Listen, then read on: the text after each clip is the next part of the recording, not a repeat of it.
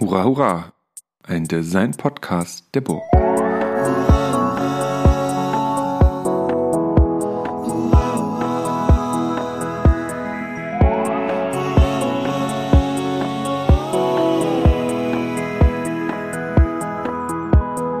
Ja, hallo und herzlich willkommen zu einer neuen Folge des Hurra Hurra Podcast. Hier heute live aus dem Vika in Halle. Ähm, ich freue mich sehr, dass ihr alle heute hier seid. Vielleicht für unsere Hörerinnen.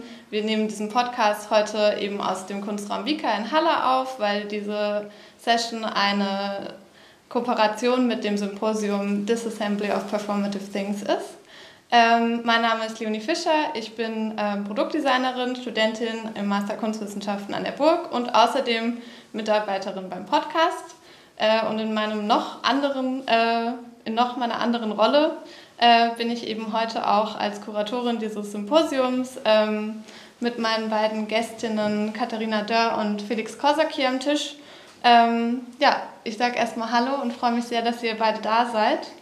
Ähm, genau, zu Anfang wollte ich euch einmal kurz vorstellen. Ähm, ja, Katharina, du hast an der Universität der Künste in Berlin visuelle Kommunikation und äh, dann Produktdesign im Master studiert. Und du hast dich in deinem Studium hauptsächlich ähm, mit Critical Design, spekulativen Design, Designtheorie und Grafikdesign natürlich ähm, auseinandergesetzt. Und zurzeit arbeitest du als Kommunikationsdesignerin äh, in einem Unternehmen für Klimafolgenforschung und bist außerdem freiberuflich tätig. Äh, was für heute aber auch besonders interessant sein wird, ist, dass du dich in deiner Masterarbeit äh, mit den Zusammenhängen von Design und Gender beschäftigt hast. Und ähm, ja, das ist eine Recherche, die immer noch weitergeht. Äh, da sind wir sehr gespannt. Ähm, genau, als nächstes komme ich mal zu dir, Felix. Ähm, du bist Grafikdesigner und hast ähm, als Designwissenschaftler zur ästhetisch-politischen ähm, Dimension von Gestaltung promoviert. Und neben deiner Forschung bist du außerdem äh, freiberuflich äh, als Teil der Designkollaboration Büro 069, wenn ich das so richtig ausspreche. Stimmt, ja, richtig. Ja, tätig und ähm, seit 2021 jetzt außerdem Professor für Graphic Design und Design Theory an der German International University in Berlin. Äh, deine Forschungsschwerpunkte sind äh, Designästhetik, das politische Grafikdesign und queere Designtheorie. Genau, vielleicht jetzt nochmal meine Frage an euch beide, ob ich was vergessen habe. Möchtet ihr dem noch was hinzufügen? Äh, vielleicht erstmal danke für die Einladung und hallo. Äh, aber sonst habe ich dazu erstmal nichts hinzuzufügen. Ja, danke auch von meiner Seite. War sehr vollständig, die Vorstellung. Dankeschön. Schön. Ähm, ja, heute im Podcast äh, wollen wir über die Beziehung von Gender und Gestaltung sprechen und im Kontext dieses Symposiums äh, ist mein eigener gedanklicher Ausgangspunkt dabei Judith Butlers Verständnis von Geschlecht als performativ. Ähm, und das bedeutet, dass Geschlecht ähm, ja, durch Handlungen, die historisch als äh, Frau sein oder Mann sein ähm, etabliert sind, eben täglich neu aufgeführt werden und dadurch das Geschlecht auch so konstruiert wird. Und wenn man sich jetzt diese Aufführung ganz salopp mal äh, bildlich vorstellt, ähm, spielen da natürlich auch die Interaktionen mit den Gegenständen, die uns täglich umgeben, eine große Rolle. Ähm, genau, und das ist so ein bisschen die Überleitung zu meiner ersten Frage an euch. Und zwar sind wir ja alle ähm, täglich von Produkten umgeben, die eben speziell für innerhalb dieser dual, äh, binären Geschlechterordnung äh, speziell für Männer und Frauen äh, gestaltet worden sind. Und ich wollte euch deswegen als Einstiegsfrage ähm, ja, von euch hören, welche geschlechtsspezifischen Produkte ihr denn im Alltag so verwendet. Ja, nicht, nicht Ladies First, das wäre jetzt irgendwie äh, der falsche Move wahrscheinlich dann hier. Ähm, ja, irgendwie auf die Frage nach den geschlechtsspezifischen Produkten gibt es eine intuitive, einfache Antwort, die mir sofort einfällt. Also irgendwie ähm, sowas wie ähm, bestimmte Make-up-Produkte oder ähm, gegenderte Produkte, wenn es um Süßigkeiten für Kinder geht oder sowas, die ich irgendwie so bewusst, äh, bewusst benutze oder nicht benutze. Ähm, aber irgendwie ist dann, gibt es eine theoretische Antwort dann gleichzeitig auch auf diese Frage, die das Ganze viel komplizierter macht, weil man dann merkt, ähm, wie du schon eingangs beschrieben hast, diese Frage nach, es gibt äh, sozusagen eine biologische Grundlage von Geschlecht und Gender als ein soziales Konstrukt, äh, Konstrukt, soziales Konstrukt, Konstrukt, Performativität, was aber eben gerade nicht drüber liegt, sondern äh, damit verwoben ist ähm, und man das dann gar nicht mehr auseinander deklinieren kann und man direkt im, sozusagen im matschigen, im schlammigen und haarigen drin ist, wenn man überlegt, welche Produkte sind eigentlich männlich und welche sind weiblich oder für Männer und für Frauen. Ähm, deswegen die einfache Antwort wäre vielleicht sowas wie Nagellack. Ähm, ja, ich glaube, ich gehe relativ bewusst an diesen Regalen vorbei.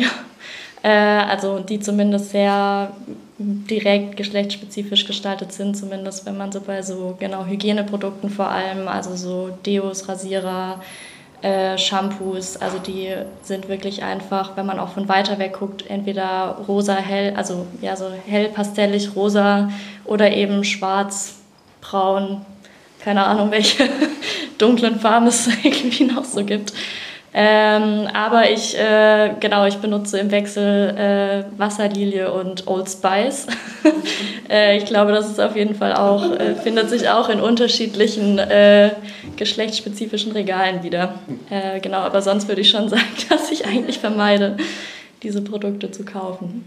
Ich habe auch nur, jetzt wo Katharina es gerade erwähnt, so, so einen Sammelordner von Lieblingsprodukten, die geschlechtsspezifisch vermarktet werden. Und das, mein, mein absoluter Favorit sind immer noch die ähm, Q-Tips, speziell für Männer, die mit so einem Stahlhintergrund designt worden sind und die so besonders hart und effektiv sind. Und wenn man diese Q-Tips benutzt, ist man natürlich besonders männlich. Aber klar, es ist irgendwie, irgendwie schon wieder lustig dann.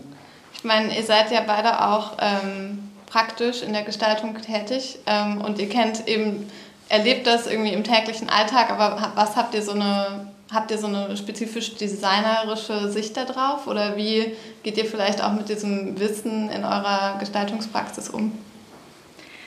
Ähm, genau, also ich habe ja in meiner Arbeit, über die wir auch nachher sprechen, auch ähm, explizit zum Beispiel über Rasierer gesprochen. Ähm, genau, also was ich, glaube ich, so aus gestalterischer Perspektive irgendwie auch faszinierend finde, ist, dass sich das so durchsetzt. Äh, natürlich auch höchst problematisch.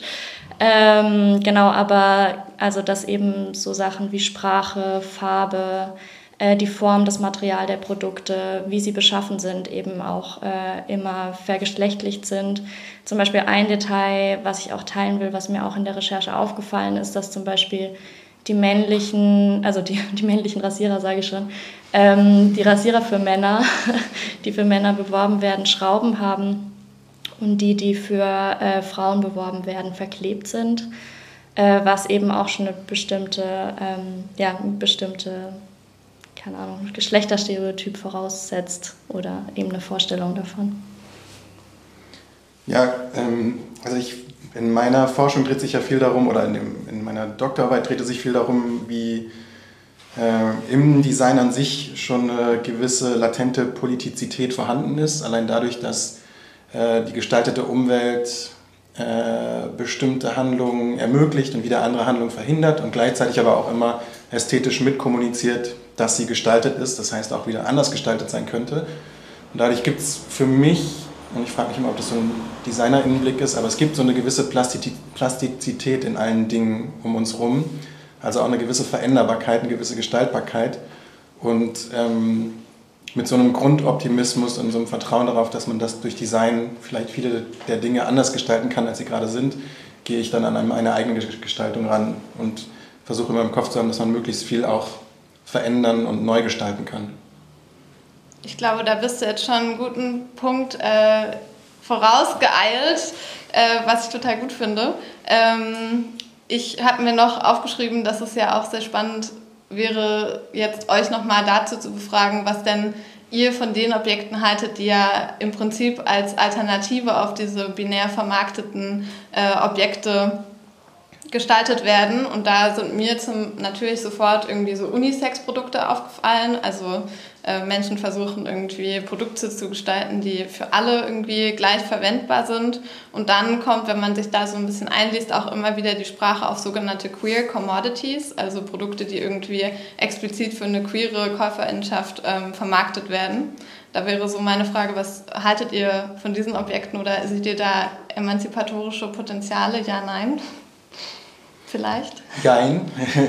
Also ähm, auf der einen Seite Ähm, der, vielleicht ein Teil der Antwort ist erstmal ähm, nein, weil genderneutrale Produkte auch irgendwie so verstanden werden könnten wie ähm, ich bin ein Mensch, ich sehe keine Hautfarbe oder ich bin ein Mensch, ich sehe keine geschlechtlichen Konstruktionen in der Gesellschaft. Und dabei ist es aber so, dass Frauen, wenn sie im Auto sitzen, sich einem viel höheren Risiko aussetzen als Männer, weil eben die Sicherheitsgurte meistens so designt worden sind, dass sie für Männer oder für männliche Körper, männlich gelesene Körper sicherer sind. Ähm, und dann zu sagen, nein, wir machen jetzt, wir lassen das jetzt ganz raus aus der Gestaltung, ganz außen vor, äh, verkennt dann auch bestimmte materielle Grundlagen von unserer Gesellschaft.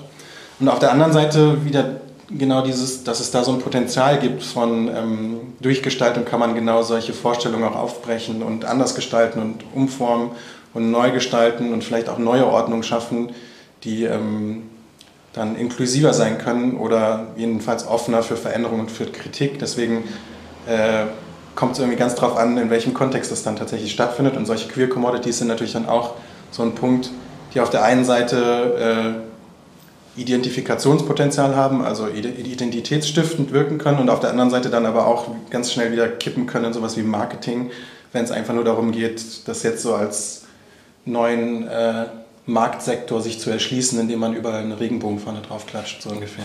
Mhm.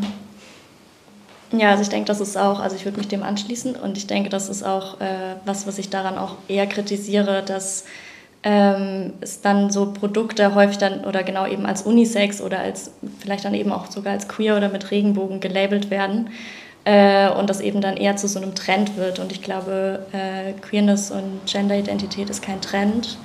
Äh, natürlich in der Logik, dass es Produkte für Frauen und für Männer gibt, muss es auf jeden Fall auch Produkte für ähm, andere Geschlechter geben oder eben auch Unisex-Produkte. Aber ich glaube trotzdem, dass es eben vor allem wichtig ist, dass wir eben Produkte haben, die wir auch nicht Unisex nennen, sondern dass sie einfach, keine Ahnung, waschen, rasieren äh, und sauber machen. äh, und genau da eben kein, das eben gar nicht so gelabelt werden müsste. Eine Perspektive, aber das kann man natürlich auch ausdiskutieren. Genau, und dann ist natürlich eine Produktgruppe, die da irgendwie noch nicht mit drin ist und ähm, die ja eben einfach wahrgenommen wird als Dinge, die eine gewisse Funktion erfüllen, aber eben nicht äh, für irgendeine bestimmte Personengruppe vermarktet wird.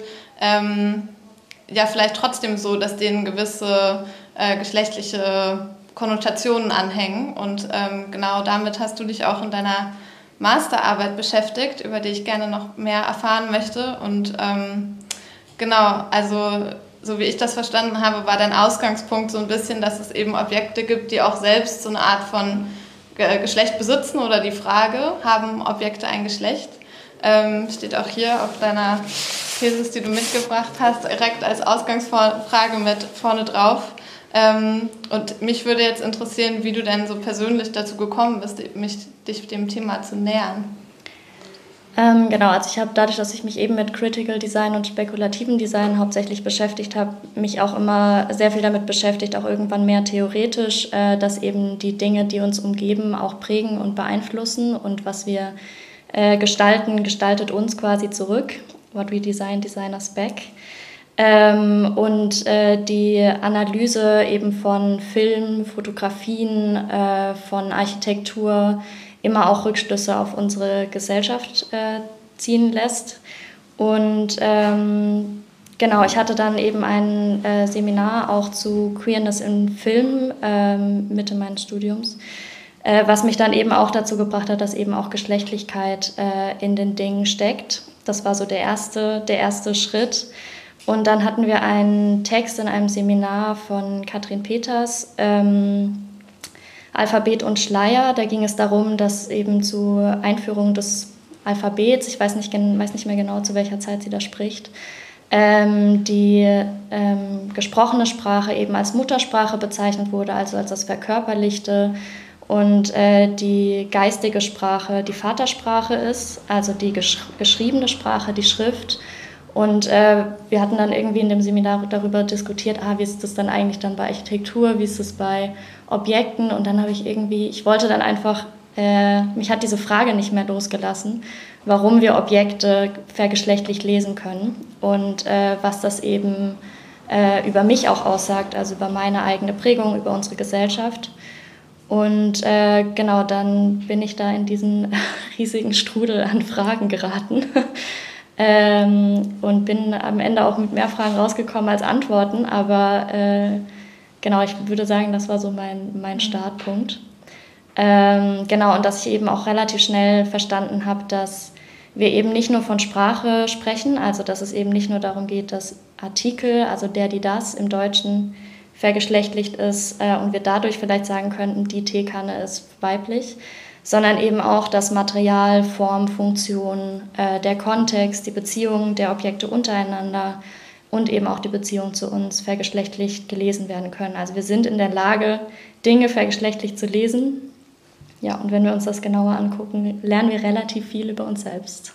Gab es denn da so ähm, ein Objekt, wo du gemerkt hast, das löst irgendwie Kontroversen aus? Wie bist du da im Prozess irgendwie rangegangen, auch irgendwie nicht nur deine eigene ähm, ja, Lesart dieser Objekte irgendwie reinzubringen, ähm, sondern vielleicht auch irgendwie andere Menschen damit einzubeziehen?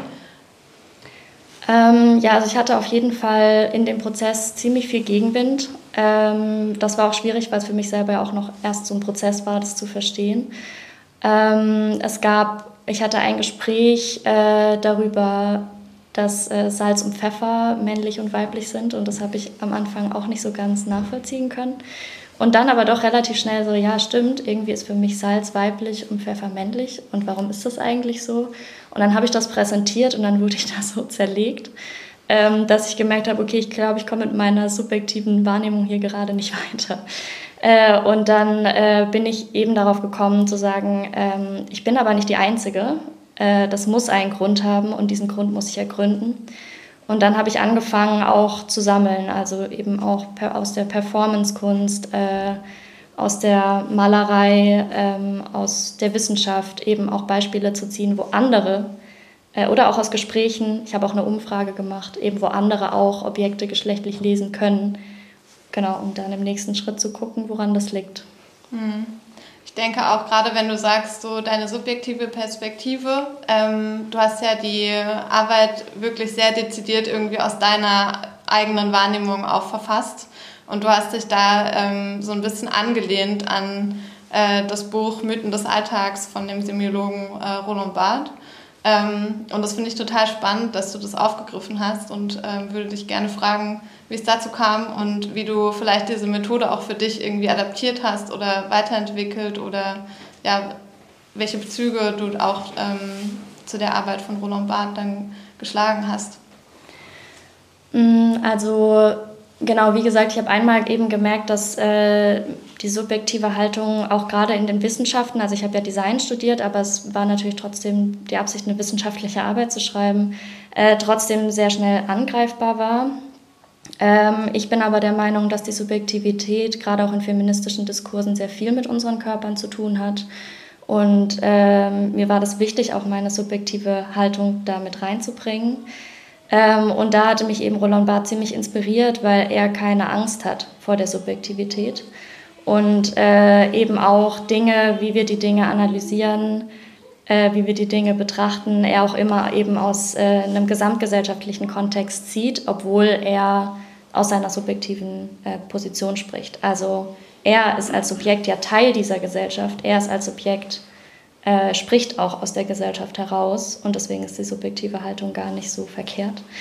Ähm, genau, und er, ich finde ihn, also auch wenn ich ihn lese, fange ich direkt an zu schreiben. Also ich, manchmal lese ich nur ein paar Zeilen und dann fange ich an, ähm, weil mich gleichzeitig dann auch so viele andere Sachen nebenher beschäftigen.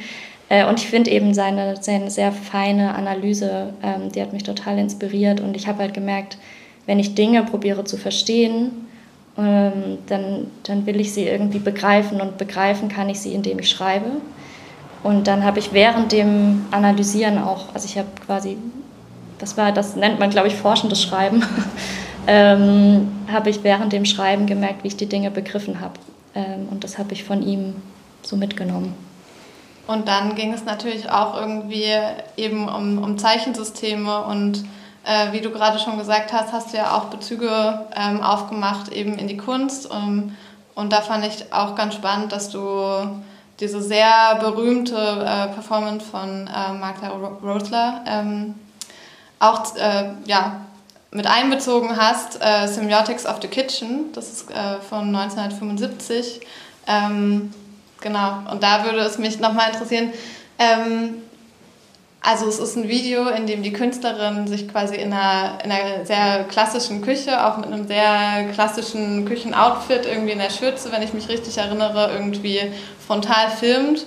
Und dann legt sie aber so eine sehr besondere Umgehensweise mit den Objekten, die man so alltäglich in der Küche findet, an den Tag.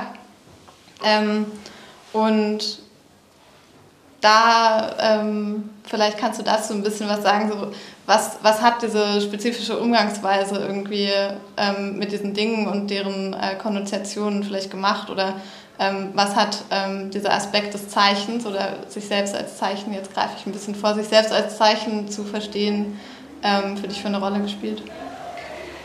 Ähm, wo fange ich an? Ähm, genau, also äh, was man vielleicht noch dazu sagen muss in der Performance ist, dass äh, Genau, also einmal das spielt in den, äh, oder sie, das, das ist eine Performance aus Mitte der 70er. Ähm, hm, Moment, jetzt muss ich kurz überlegen.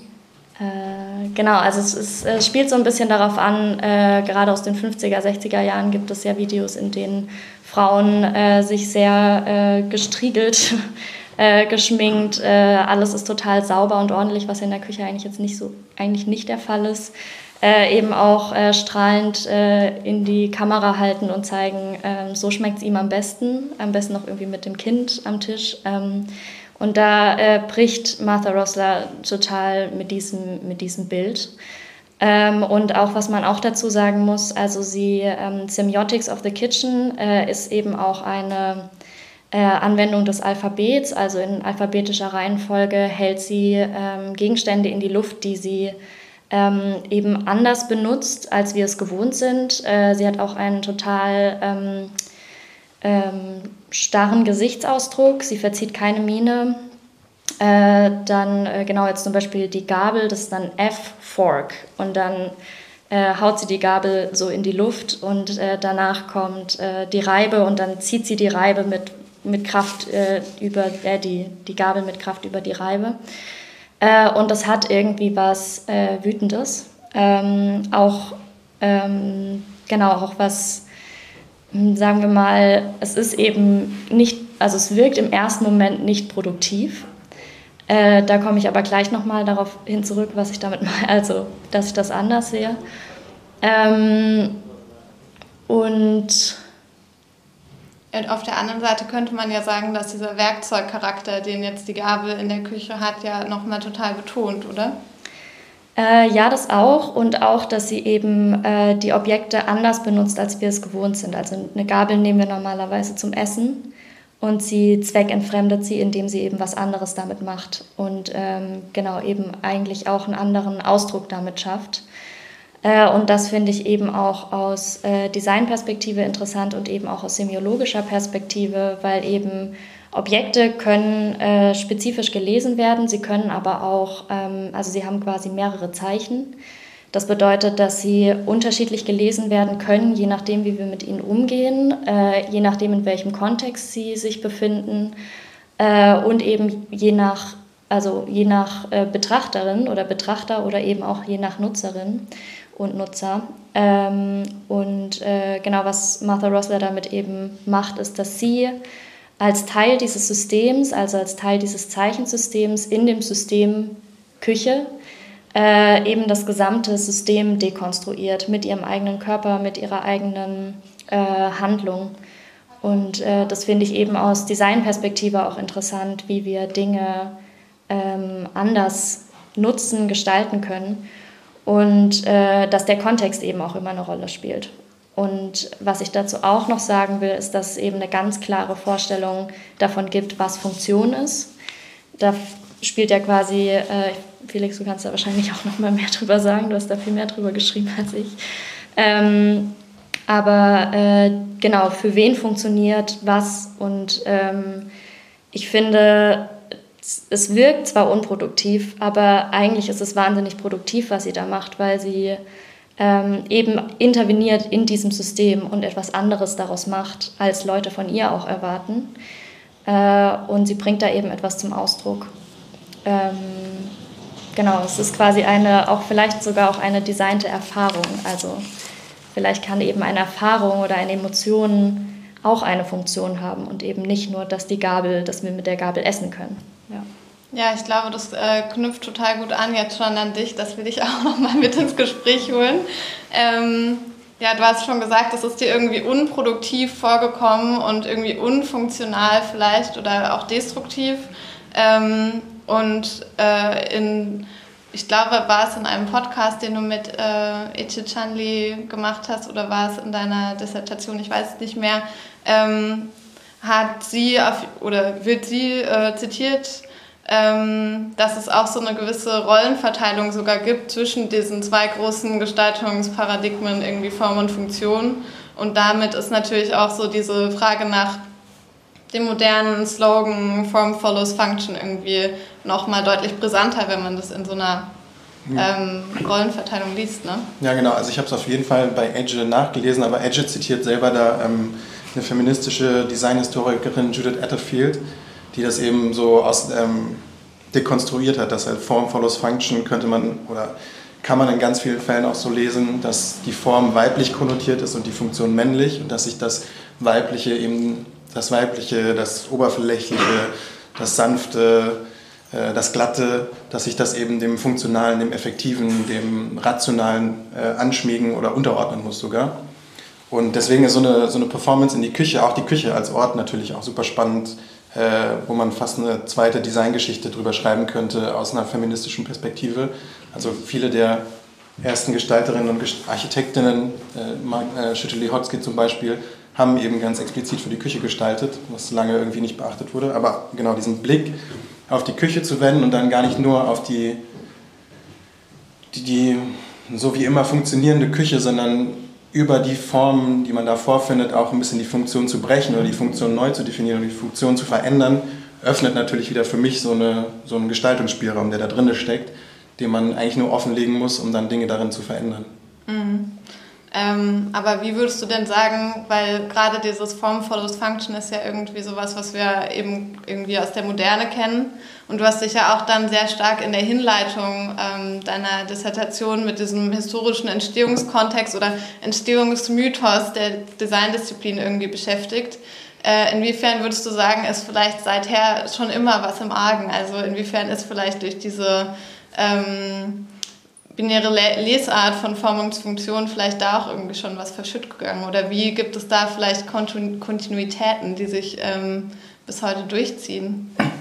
Ja, da ist auf jeden Fall, also ich glaube, Design ist einfach eine moderne Disziplin und ähm, er erbt ganz viel aus der Moderne und wir müssen jetzt mit diesem Erbe umgehen lernen oder auch vielleicht das Erbe neu denken oder anders verhandeln. Und natürlich steckt da ganz viel drin in diesem Form follows Function. Ich finde es eine sehr plausible Lesart, das so auseinanderzunehmen, zu sagen, äh, die Funktion wird irgendwie ähm, als der Verstand, als was Rationales, als was Effizientes, als was Universales gelesen und dann kommt die Form, äh, da muss ich dann nachgeordnet da hinten anschließen, weil es eigentlich dann egal ist, wie die Dinge aussehen, solange sie nur ihrem Wesen, ihrer Essenz entsprechen. Und ähm, da gibt es eben ganz viel, vor allem durch die Postmoderne, aber auch durch feministische Kritik, durch queere Kritik am Design, den Einsatz zu sagen, wir müssen eigentlich die, also wir müssen das, wir dürfen das nicht so nachgeordnet denken, sondern wir müssen darüber nachdenken, wie ähm, die Funktion eigentlich immer durch die Form bestimmt ist, die sie findet. Also es ist gar nicht so sehr, dass die Fun erst kommt die Funktion und dann kommt die Form, die wir finden, sondern in jedem Gestaltungsprozess, und das ist eine These von Daniel Martin Feige, von einem äh, Philosophen, der viel über Design geschrieben hat, in jedem Gestaltungsprozess erfinden wir eigentlich die Funktion immer wieder neu in Form, was so viel heißt wie dann aber auch, dass wir sie durch Form, durch neue Formen dann auch immer wieder neu verändern können und dass dieses ganze oberflächliche, weiche drumherum eigentlich eine viel größere Rolle spielt im Design, als die Moderne das jetzt angenommen hatte, indem sie eben gesagt hat, es gibt irgendwie ein, ein Wesen des Stuhls und wir müssen nur so möglichst nah wie möglich an dieses an diese Funktion, an dieses Wesen des Stuhls rankommen ähm, und dann sind wir schon bei der guten Gestaltung. Dagegen kann man sagen, nein, was ist eigentlich das Wesen des Stuhls? Was ist diese Funktion des Sitzens? Und wird hier nicht, viel mehr, äh, wird hier nicht eigentlich immer wieder neu erfunden und anders gedacht? Und dann kommt eben auch die Perspektive der Gestalterin oder des Gestalters mit ins Spiel, mhm. wenn es um diese Formfindung geht. Ja, das finde ich ähm, auch in Bezug zu deiner Arbeit, Katharina, noch mehr interessant, weil es da ja auch, wenn ich das so richtig verstanden habe, ja, du eine Gefahr, die man darin sehen kann, eigentlich direkt mit thematisiert hast, nämlich dass es eben diese Perspektivität gibt und ähm, dass es dann ja auch irgendwie eine Gefahr davon sein könnte, wenn man jetzt Objekte anhand ihrer binären äh, Bedeutungskonstellationen zu analysieren, dass man das eben dadurch einfach reproduziert und irgendwie einfach nur so äh, fortschreibt und ähm, eben im Sinne dieses Andersmachen vielleicht, was man ja auch vielleicht im Schreiben ähm, auch angehen kann, genauso wie in der Gestaltung, würde ich dich da fragen, ähm, vielleicht nochmal, ja, ähm, wie hast du genau in deinem Text versucht, irgendwie darüber hinauszugehen und eben nicht einfach nur was zu reproduzieren, was irgendwie ähm, ja, so, eine, so eine gemeinhin, so eine Lesart vielleicht ist oder Alternativen irgendwie ermöglicht? Ähm, also das war wirklich das Komplexeste an dem Thema, weil ich mich damit total schwer getan habe. Ich bin keine Verfechterin davon zu sagen, das darf man ja wohl noch sagen dürfen, das finde ich höchst problematisch. Äh, ich glaube aber trotzdem, dass es Dinge gibt, die wir benennen müssen, um sie auseinanderzunehmen und anders zu denken. Äh, mit der Perspektive bin ich da erstmal rangegangen. Äh, ich glaube auch, dass ich persönlich geschrieben hat, hat da auch geholfen, weil ich erstmal auch unabhängig von, von dem Außen probiert habe, erstmal meine eigenen Gedanken zu fassen. Ich hatte da auch Unterstützung von meiner Mentorin Sonja Knecht, ähm, einfach auch diesen Text so zu strukturieren, ähm, das ist irgendwann auch äh, bei, ich habe ja Essays geschrieben, also es sind essayistische äh, Texte von acht Objekten, die ich dahingehend untersucht habe. Und was immer wieder, also ich genau, ich komme eben erstmal mit der Herleitung, jemand anderes ähm, analysiert oder deutet ein äh, Objekt als vergeschlechtlicht. Und ich probiere dann eben erstmal zu sagen, okay, wie geht es mir eigentlich damit? Äh, sehe ich das auch so? Wie sehe ich die Objekte? Wie sind die auch unterschiedlich gestaltet? Und man kann ja zum Beispiel auch eben nicht nur von einem Stuhl sprechen, sondern es sind einfach sehr viele Stühle, die gestaltet wurden, die eben auch wieder unterschiedlich gedeutet werden können. Das nehme ich eben erstmal auseinander, äh, komme dann auf bestimmte Themen. Ähm, und probiere dann dieses Thema äh, zu verstehen. Und äh, ich merke dann eben oft beim Schreiben, ah, ja gut, ich deute das irgendwie auch mit Weiblichkeit. Also wir reden hier die ganze Zeit von dem Konstrukt Weiblichkeit und Männlichkeit, nur um das nochmal klar zu machen. Ähm, ich verbinde das eben mit Weiblichkeit und dann merke ich, ich finde das aber total problematisch. Und wie komme ich da jetzt wieder raus? Ähm, und meistens war das dann der Punkt, an dem ich eine Theorie herangezogen habe, in dem ich gemerkt habe, ah, da ist ein Problem, ich will dieses Problem lösen. Ich ziehe jetzt eine Theorie heran, die queerfeministisch, die designtheoretisch meine Gedanken, mir hilft, meine Gedanken zu dekonstruieren und zu rekonstruieren und daraus eben wieder was Neues zu schaffen. Äh, das heißt, äh, das war wirklich ein sehr ähm, ja, gemixter Prozess. Ähm, in dem das alles entstanden ist. Äh, und genau, parallel habe ich dazu noch gestaltet, aber da können wir auch später mhm. nochmal drauf eingehen.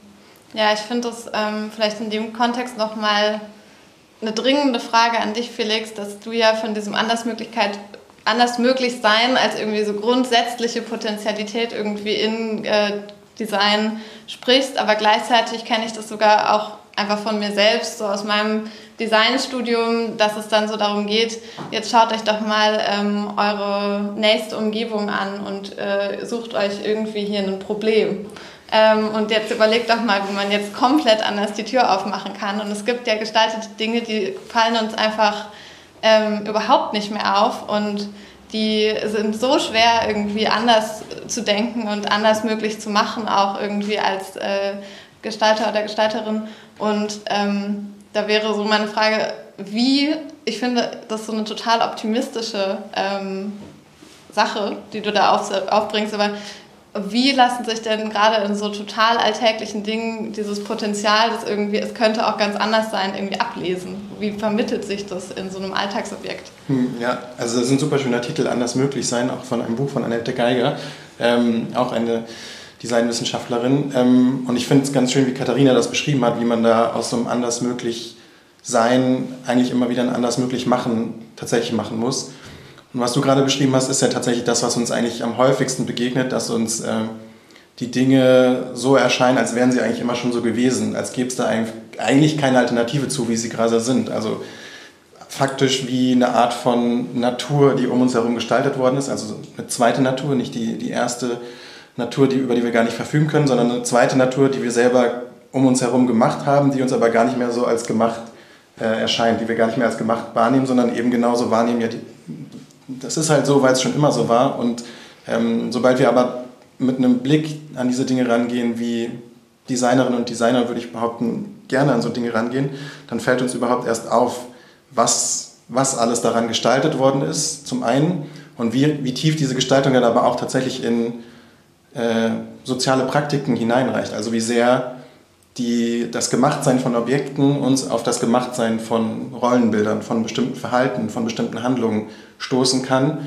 Und wenn wir diese, diese, diese Verflechtung dieser beiden Ebenen entdecken, eröffnet sich, finde ich, ein ganz anderes Feld noch, wo man als Design intervenieren kann, noch mehr.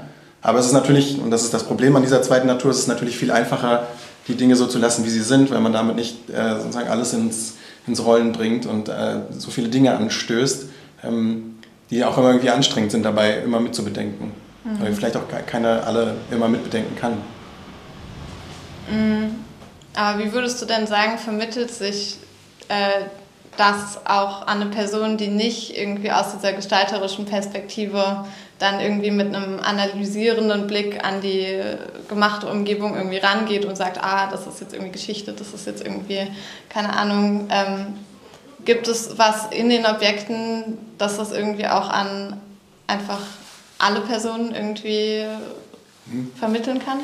Ja, ich glaube, vielleicht nicht an alle Personen, aber da kommt dann wieder ins Spiel, warum gerade eine queere und eine feministische Kritik am Design so wichtig ist, weil viele von den Dingen einfach den meisten Menschen nicht auffallen, weil wenn sie funktionieren, so wie sie funktionieren sollen, sie eben für die meisten Menschen unsichtbar funktionieren oder so geschmeidig, smooth. Ähm, dass einem das im eigenen Alltag nicht auffällt, dass die Dinge tatsächlich auf eine bestimmte Art und Weise gestaltet worden sind, die einem dieses einfache Funktionieren ermöglichen. Da gibt es ein schönes Beispiel von, äh, von einer äh, Transdesign-Aktivistin, Sascha Constanza Schock. Und das ist wirklich verrückt. Also mir ist es dann auch erst aufgefallen, als sie mich darauf hingewiesen hat, äh, persönlich auch, aber auch in ihrem Buch äh, Design Justice, ähm, wo sie beschreibt, dass tatsächlich am, am Airport, am Flughafen, wenn man durch diese Bodyscanner durchläuft, gibt es für die Person, die diesen Bodyscanner bedient, eine Taste, wo sie entscheiden muss, ist es ein Mann oder eine Frau, die da durchgelaufen ist und die ist tatsächlich pink oder blau. Ist natürlich krass, aber auf einer anderen Seite sehr funktional gedacht, auch für die Person, die das bedienen muss. Natürlich eine schnelle, einfache Entscheidung. Aber wenn dann eine Transperson an diesen Bodyscanner rankommt und erstmal von außen weiblich gelesen wird und dann da durchläuft, wird sie immer in diesem System auffallen und es wird immer einen Fehler produzieren. Es wird immer eben nicht smooth funktionieren, so wie es nicht reibungslos, das war das Wort, was ich gesucht habe, nicht reibungslos funktionieren, so wie es mal gedacht war oder so wie es für alle anderen reibungslos funktioniert.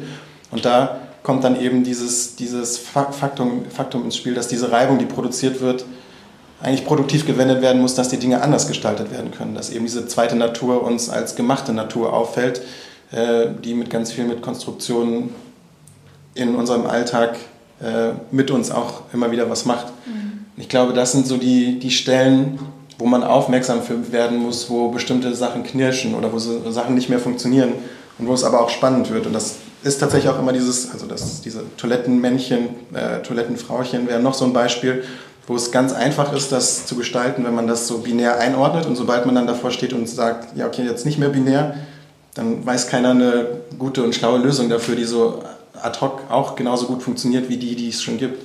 Und ich glaube, da mhm. sind so die Stellen, wo man es dann begrifflich machen kann, da, wo es kompliziert wird und anstrengend, da ist dann da, wo das Potenzial eigentlich auch liegt. Mhm. Ja, total.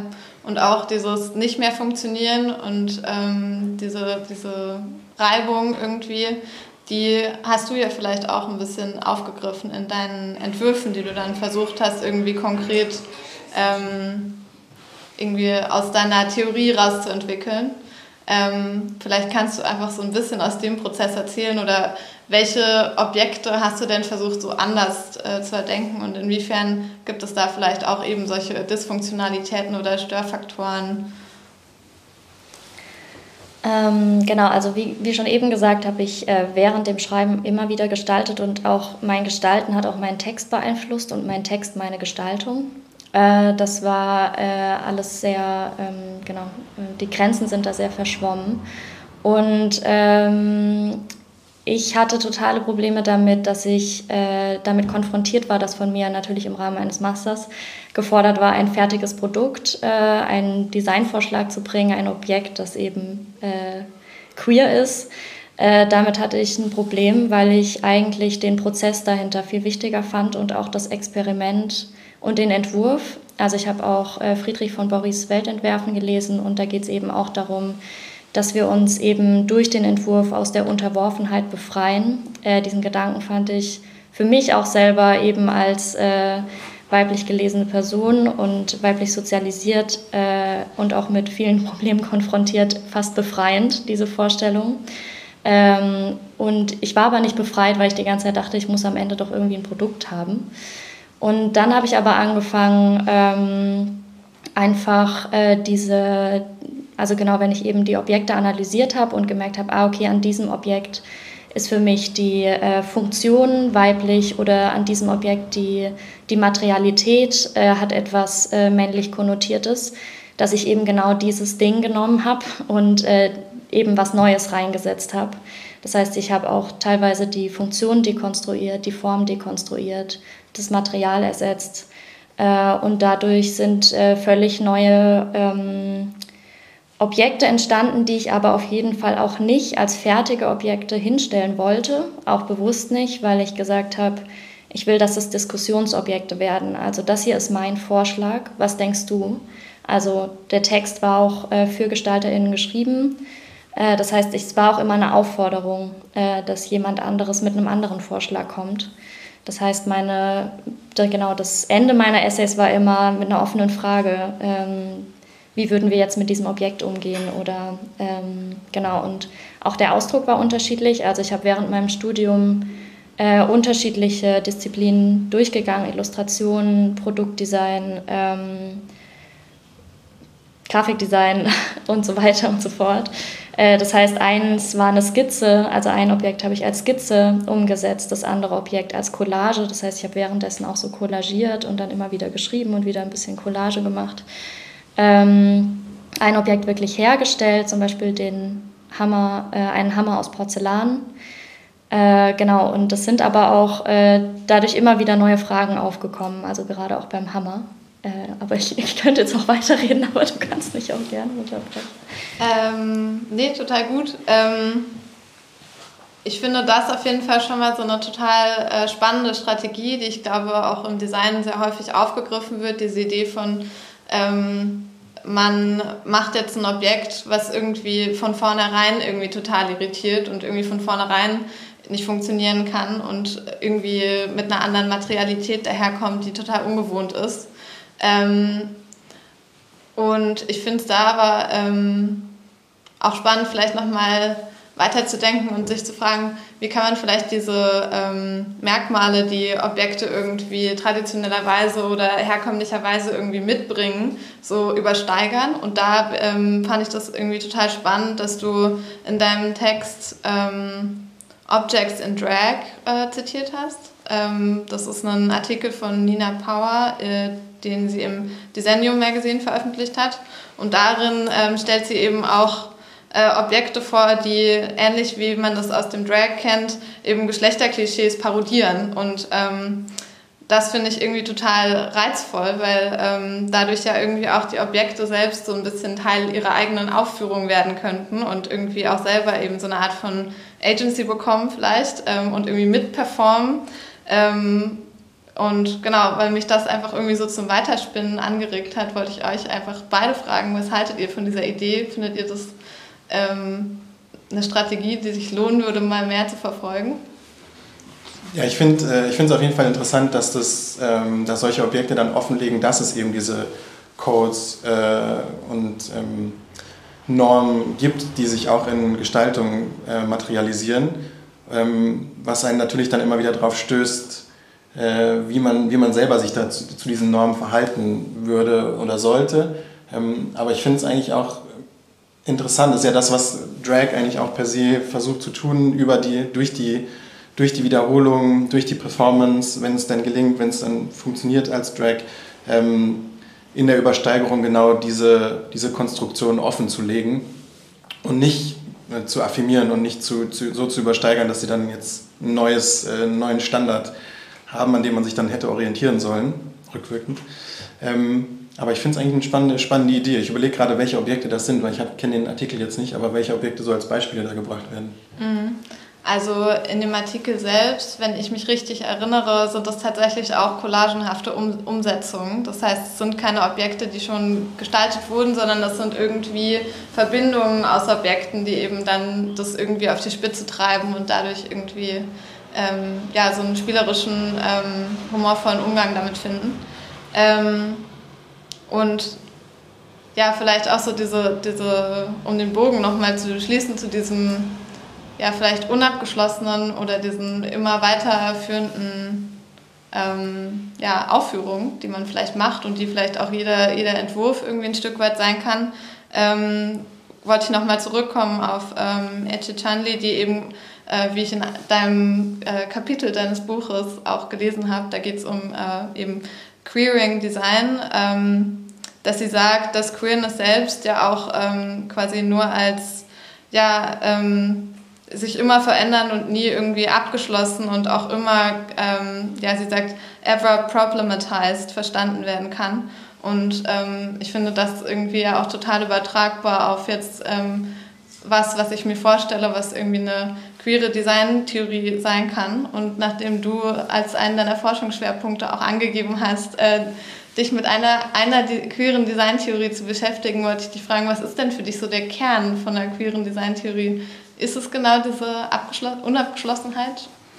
Ähm, ja, ich glaube, das ist die große Herausforderung tatsächlich und ähm, ähm, ich beziehe mich auch auf Edge Janle, weil sie das, also weil sie so einen ganzen Katalog von Sachen, die queeres Design leisten müsste, wenn es denn wirklich sich queeres Design nennen dürfte, erfüllen muss.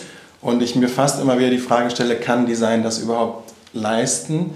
Ähm, aber so als grundlegende Herausforderung, als beständige Aufgabe ans Design finde ich es eigentlich eine, eine, spannende Perspektive. Ich fand auch Katharinas ähm, Beschreibung schön von den Objekten, die sie dann gestaltet hat, dass sie die als erstmal als Vorschlag in den Raum gestellt hat und dass es ein Vorschlag ist, der natürlich weitergesponnen und verändert werden kann, was für mich auch wieder so eine Perspektive im Design eröffnet, die eigentlich alles Design immer schon an sich ähm, mitbringt, wenn man richtig drauf schaut, wenn man irgendwie vielleicht auch queer drauf schaut weil man dann natürlich immer sich denken kann, okay, wie könnte ich das jetzt anders und neu gestalten. Ähm, deswegen finde ich das ein sehr schönes Beispiel, wie man sozusagen aus der Perspektive des Designs darüber nachdenkt, wie man diese Perspektive an andere vermitteln kann. Und ja, die queere, queere Designtheorie steht natürlich genau vor der Herausforderung, dass sie äh, nicht bei einer Kernbeschreibung stehen bleiben kann, sondern dass es eigentlich immer wieder darum geht, diese Kernbeschreibung zu hinterfragen, ähm, Festlegungen und bestimmte Normen zu durchbrechen und von daher in so einer ständigen problematisierenden Bewegung zu bleiben. Deswegen ähm, ist, glaube ich, das Design besonders schwer, äh, oder es ist im Design besonders schwer, diese, diese ständige Bewegung aufrechtzuerhalten und sich äh, darüber bewusst zu sein. Aber das ist natürlich die, die Anforderung, die Edge da in ihrem Queering-Design an, genau an die Designdisziplin stellt. Und so. Doch, äh, ja, gerne. äh, genau, das kommt auch äh, nochmal so ein bisschen zu dem, zu dem Punkt, an dem ich dann auch oft war und was auch schwierig war, äh, dass ich zum Beispiel bei einem Hammer, den die Künstlerin Lilo Sano als Zeichen des, der, des Patriarchats in ihrer Malerei aufgenommen hat, äh, habe ich den Hammer genommen als Objekt und wollte den Hammer dekonstruieren äh, und habe den aus Porzellan gegossen äh, es hätte auch Silikon sein können. Ich habe ihn auch dabei, ich kann ihn euch auch nachher zeigen. Äh, ich hatte, es hätte auch Silikon sein können, aber irgendwie wollte ich einfach eine andere Haptik schaffen. Und dann habe ich den aus Porzellan gegossen und dann hat ein Studierender in der Werkstatt gesagt, so, ah, es ist dann ein weiblicher Hammer. Und ich war so, Mist. äh, das war eigentlich nicht so richtig mein Ziel. Ähm, aber eigentlich ist dann die Konsequenz daraus, dachte ich jetzt auch gerade nochmal, das dann wieder auf den Tisch zu legen und zu sagen, warum ist das denn jetzt schon wieder so? Und das zu analysieren, also wirklich einfach, selbst wenn ich, wenn ich ein neues Problem geschaffen habe, aus dem ich ja eigentlich rauskommen wollte, einfach mit diesem Problem wieder in der Diskussion umzugehen und nochmal neu zu denken. Also wer weiß, was da noch alles hätte bei rauskommen können. Ja, ich finde das eine super gute Beschreibung, auch ähm, sozusagen dieses moderne Paradigma zu durchbrechen, dass Design irgendwie Problemlösung wäre, weil eigentlich ist es vielmehr Problemschaffung und dann bringt es die eigene Perspektive, damit nehme ich auch wieder rein, wenn man sagt, okay, ich, ich schaffe mir selber die Probleme, die ich äh, vermeintlich löse, aber ich mache sie mir dann auch zu eigen. Also ich bin dann derjenige oder diejenige, die sich mit diesem Problem weiterhin auseinandersetzt und dafür ein Bewusstsein hat. Mhm. Und weil ihr beide auch gerade schon so Vermittlungskontexte angesprochen habt, ähm, du in der Werkstatt vielleicht, ähm, wo man dann irgendwie darüber ins Gespräch kommt und sagt, ja, warum findest du denn jetzt, dass das ein weiblicher Hammer ist? Ähm, aber du auch, Felix, als irgendwie ähm, ja, Lehrperson auch, ähm, habt ihr Ideen, wie man vielleicht so eine Art von ähm, ja, Problemschaffungskompetenz irgendwie im Design vielleicht ja, in der Ausbildung vielleicht mit verankern könnte oder ja? Ja, ich finde Katharinas Ansatz da auch wieder sehr, sehr gut für, weil ich glaube, ähm, das ist wichtig dabei, dass man immer wieder klar macht, ähm, es geht dabei um subjektive Perspektiven und selbst wenn man im Design ähnlich, fast, ja genau, fast ähnlich wie in der Wissenschaft versucht, diese von der subjektiven Perspektive ausgehend was Objektives, was Allgemeingültiges zu formulieren, ähm, es ist ganz wichtig, diesen subjektiven Rückbezug nicht zu vergessen und den nicht außer Acht zu lassen. Weil wenn man immer nur darauf abzielt, irgendwas zu gestalten, was sich irgendwie möglichst gut verkauft oder von möglichst vielen Leuten benutzt werden kann, vergisst man oft, dass man selber da eine Perspektive drauf hat und das mit beeinflusst. Deswegen finde ich finde ich es besonders wichtig, immer wieder äh, zu betonen, auch in der Ausbildung, okay, es geht um, um deine Perspektive auf die Probleme, es geht um deine Perspektive auf die Gesellschaft, die du durch dein Design verändern möchtest oder die, die du beeinflussen möchtest durch dein Design. Und es geht darum, erstmal diesen, diesen Punkt zu finden, von dem man ausgeht, um von da, da ausgehend dann äh, zu gestalten und was zu verändern, was auch für mehr Personen gültig sein könnte. Ähm, ja, ich glaube, ich kann mich dem eigentlich einfach nur anschließen. Ähm, aber genau, also an sich hatte ich in diesem Buch oder in diesen Texten, die ich geschrieben habe, schon auch irgendwie den Anspruch, ähm, auch so ein bisschen ja, zu motivieren, also das auch so zu machen, was ich da gemacht habe. Ähm, und ich hatte zum Beispiel eine Lesung äh, und ähm, haben danach, also eine Lesung über die Teekanne, die ich zum Beispiel auch analysiert habe im Hinblick auf Care-Arbeit. Ähm, und wir haben danach wirklich eine Stunde diskutiert und äh, das hat irgendwie gar nicht aufgehört.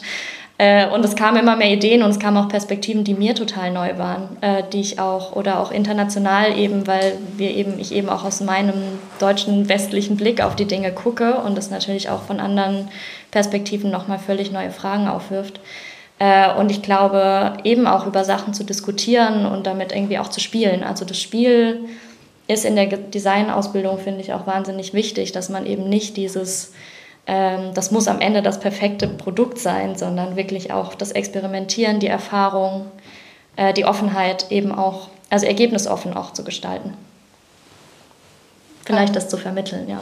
Ja, das bringt natürlich dann auch wieder was, also gerade das Spiel bringt natürlich wieder was Menschliches und was Körperliches dann ins Design rein. Ja, ich glaube, das ist vielleicht so ein ganz guter Punkt, um unser Gespräch schon so langsam zu Ende zu bringen. Ähm, ich habe natürlich noch viel mehr Themen auf dem Zettel, die ich eigentlich gerne noch mit euch besprochen hätte. Aber gerade dadurch, dass wir ja hier auch heute in einem Raum mit Menschen sitzen und äh, wir gerne dann nochmal äh, genau gemeinsam darüber sprechen möchten, äh, glaube ich, macht es total Sinn, das an dieser Stelle zu beenden. Ähm, ich finde gerade auch in Bezug jetzt nochmal auf das Symposium ähm, heute, wo es eben ja eben auch um das Spiel und die körperliche Präsenz und irgendwie ähm, ja das Performen von Gestaltung ein Stück weit gehend, ähm, finde ich das irgendwie einen schönen Ausblick, dass wir jetzt da so zufällig da hingekommen sind, dass eben äh, den Körper irgendwie auch vielleicht wieder sichtbarer zu machen in der Gestaltung oder ähm, dieses Spiel auch wirklich ähm, zu praktizieren. Ähm, ja, ist vielleicht ein schöner Ausblick. Ähm, ja. Ja, würde ich auf jeden Fall unterstreichen wollen. Also gerade der Gedanke, haben wir ja auch schon angesprochen, ähm, bestimmte Vorstellungen oder Dichotomien, die durch die Moderne errichtet wurden fürs Design. Und eine davon ist eben dieses körperlich oder das Objekt oder das Objekt, ähm, das Gestaltersubjekt und das gestaltete Objekt, ähm, diese Trennung auch wieder zu überwinden und zu sagen, alles, alles, was man da designt hat, auch mit dem eigenen Körper zu tun, mit körperlichen Techniken, die man da anwendet. Und von daher sind auch alle diese Dinge von Körpern gestaltet, auch wenn sie dann selber Körper werden und überall in diese körperliche Dimension wieder einziehen zu können hilft, glaube ich, dann auch dabei, bestimmte Geschlechternormen nicht, nicht nur zu durchbrechen, sondern auch sich darüber bewusst zu werden und dann durch, zu, zu durchbrechen. Das ist doch ein sehr hoffnungsvoller Ausblick. Vielen Dank für das Schlusswort, Felix. Ähm, ich bedanke mich sehr herzlich bei euch beiden für das Gespräch. Ähm, genau, und sage in dem Sinne Tschüss und bis zum nächsten Mal im Hurra Hurra Podcast. Ähm, ja, vielen Dank. Dankeschön. Danke.